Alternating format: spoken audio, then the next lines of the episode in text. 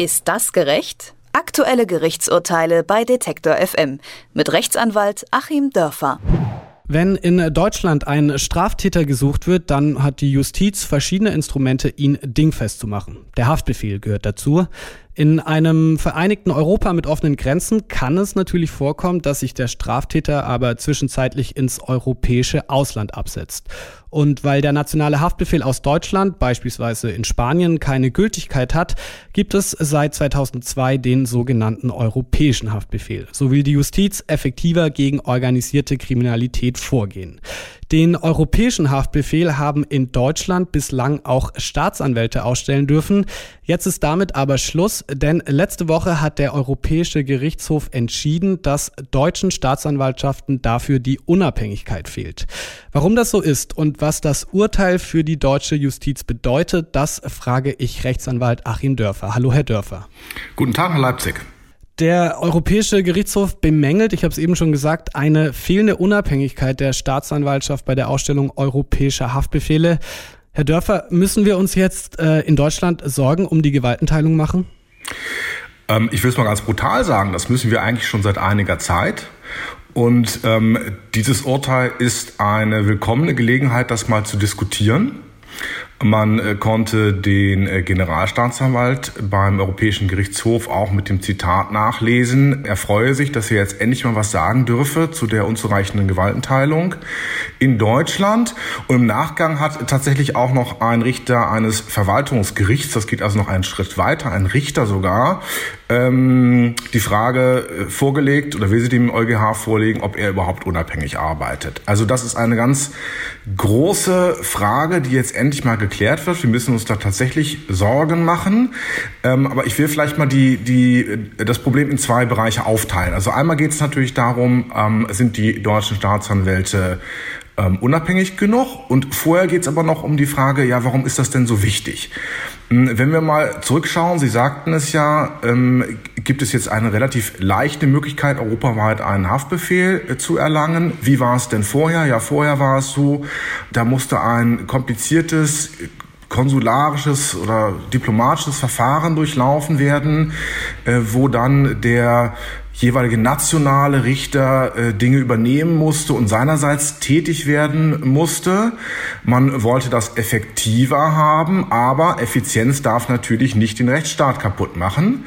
Äh, man wollte es also effektiver haben unter Beibehaltung der rechtsstaatlichen Garantien. Und ähm, da ist eben nun mal das Grundverständnis des EU-juristischen Wertesystems, dass Haftbefehle sozusagen nicht von den Polizeibehörden, nicht von der Verwaltung ausgestellt werden dürfen, sondern von einem unabhängigen Mitglied der Justiz, das eben mit der eigentlichen Strafverfolgung erstmal so direkt nichts zu tun hat und vor allem entkoppelt ist von jedem politischen Einfluss. Man will also genau das vermeiden, was wir in letzter Zeit zum Beispiel aus der Türkei gesehen haben, die dann äh, ein anderes Instrument des internationalen Haftbefehls auch benutzt haben, um politisch unliebsame Gegner zu verfolgen.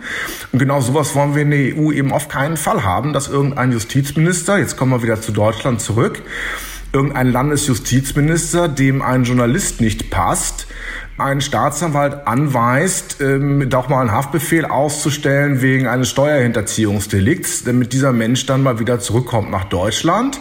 Oder wir hatten es eben auch im Fall von Puigdemont, wo ja sogar Deutschland dann den spanischen europäischen Haftbefehl geprüft und verworfen hat ähm, weil man nämlich davon ausging, jedenfalls Teile dessen aufgrund, ähm, ja, wovon der Puigdemont ähm, nach Spanien zurückverbracht werden sollte, Teile dessen waren politisch gefärbt, man hat es nicht anerkannt. Also wir wollen eine ganz klare Trennung haben zwischen Politik und Justiz.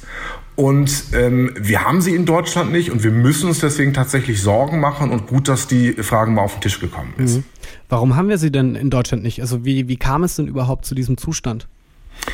Ähm, historisch gesehen geht ja überhaupt so dieses Rechtsinstitut des Staatsanwalts auf Napoleon zurück, der letzten Endes ähm, die Funktionen der Anklage und des Urteils trennen wollte. Und dann haben wir heute so ein bisschen vereinfacht idealtypisch eben dieses, der, der Staatsanwalt versucht, äh, einem ähm, Straftäter oder vermeintlichen Straftäter etwas zur Last zu legen, der Rechtsanwalt verteidigt ihn und die Richter gehören der dritten Gewalt an, also der Judikative.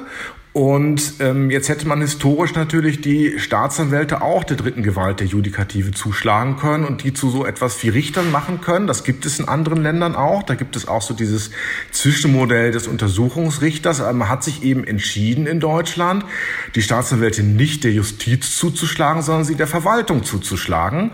Ähm, also dem Bereich der politischer Kontrolle letztlich dann durch die erste Gewalt unterliegt. Ähm, aber jetzt hat es eben den Nachteil, dass man den deutschen Staatsanwälten zu Recht, wie ich meine, vorwirft, sie seien nicht unabhängig. Und äh, man muss es auch so brutal fast sagen, da fiel auch das Wort von der Lebenslüge. Viele Staatsanwälte haben sich eben lange in der Lebenslüge befunden, sie würden irgendwie der Justiz angehören. Ähm, ja, aber das ist eine Lebenslüge, weil die Richter sind eben was ganz anderes. Die sind unabhängige äh, Organe der Justiz, die Rechtsanwälte sind es und die Staatsanwälte sind es eben nicht. Jetzt haben wir äh, vor allem über den europäischen Haftbefehl gesprochen. Ich habe aber auch äh, den äh, nationalen, also den deutschen Haftbefehl schon äh, angesprochen. Ähm, ist dessen Ausstellung auch von mangelnder Unabhängigkeit äh, geprägt, wie, wie es der europäische Haftbefehl ist, oder greifen hier national einfach andere Mechanismen? Äh, es ist der Fall, dass damit national andere Mechanismen greifen. Da ist es nämlich ganz klar so, dass der Richter so einen Haftbefehl unterschreiben muss. Ähm, leider unterschreiben die das teilweise wirklich blind. Ich habe da schon die wildesten Sachen erlebt. Jeder Rechtsanwalt kann da wahrscheinlich äh, seine Stories äh, beitragen. Aber grundsätzlich das Ganze so gestrickt, dass es einen Antrag seitens der Staatsanwaltschaft äh, gibt und der Richter prüft das. Auf dieser europäischen Ebene wollte man die Vereinfachung haben, wollte es etwas einfacher haben, als es in Deutschland ist. Aber es geht eben nur einfacher und gleichzeitig rechtsstaatlich, wenn die Staatsanwälte unabhängig sind und ähm, jetzt kommt das ganz dicke Problem hinterher, weil sie ähm, auch die Auswirkungen auf unsere nationale Situation ansprechen. Es gibt 5600 offene, also das heißt äh, sozusagen noch zur ähm, Umsetzung im Umlauf befindliche europäische Haftbefehle aus Deutschland. 5600 Leute, die gesucht werden. Und das ist jetzt alles Makulatur, weil es natürlich äh, den europäischen Menschenrechten, den europäischen Anforderungen nicht entspricht. Wahrscheinlich auch dem Grundgesetz an der Stelle auch nicht entspricht, ohne dass es jemand bisher gemerkt hätte oder es ein Urteil dazu gäbe. Und ähm, wahrscheinlich wird es dazu kommen, so sagt es jedenfalls die Generalstaatsanwaltschaft in Celle, die für Deutschland das System koordiniert, dass diese gesamten 5600 Haftbefehle neu ausgestellt werden müssen. Das ist natürlich ein brutaler Rückschlag für die Strafverfolgung und ein brutaler Handlungsdruck auch in zeitlicher Hinsicht für den Gesetzgeber, der sich jetzt ein neues, nach europäischen Maßstäben wasserdichtes System ausdenken muss. Und wie muss das dann aussehen nach dem Urteil des EuGH? Also wer wer stellt dann diese europäischen Haftbefehle in Deutschland in Zukunft aus? Ja, man kann das Problem ja nach zwei Richtungen lösen. Also entweder sagt man, ähm, wir lassen das deutsche System so wie es ist, die Staatsanwälte unterstehen dem Justizminister. Ähm, dass in der Vergangenheit durchaus auch schon Fälle gegeben, wo dann mal äh, ja, so die Anweisung rumging, diesen oder jeden nicht zu verhaften, weil es aus politischen Gründen nicht opportun war, zum Beispiel im Kalten Krieg. Also entweder man lässt dieses System, so wie es jetzt ist, mit den abhängigen Staatsanwälten und den unabhängigen Richtern, dann müssten aber die Richter zuständig werden für den europäischen Haftbefehl. Oder man sagt, ähm, wir stellen tatsächlich die Staatsanwälte unabhängig, die wesentlich umfangreichere Problemlösung, aber eigentlich die viel, viel bessere, ähm, weil das sowieso längst schon mal fällig ist. Und das hieße dann eben, dass die Staatsanwälte von Einflussnahmen der Justizministerien entkoppelt werden müssen.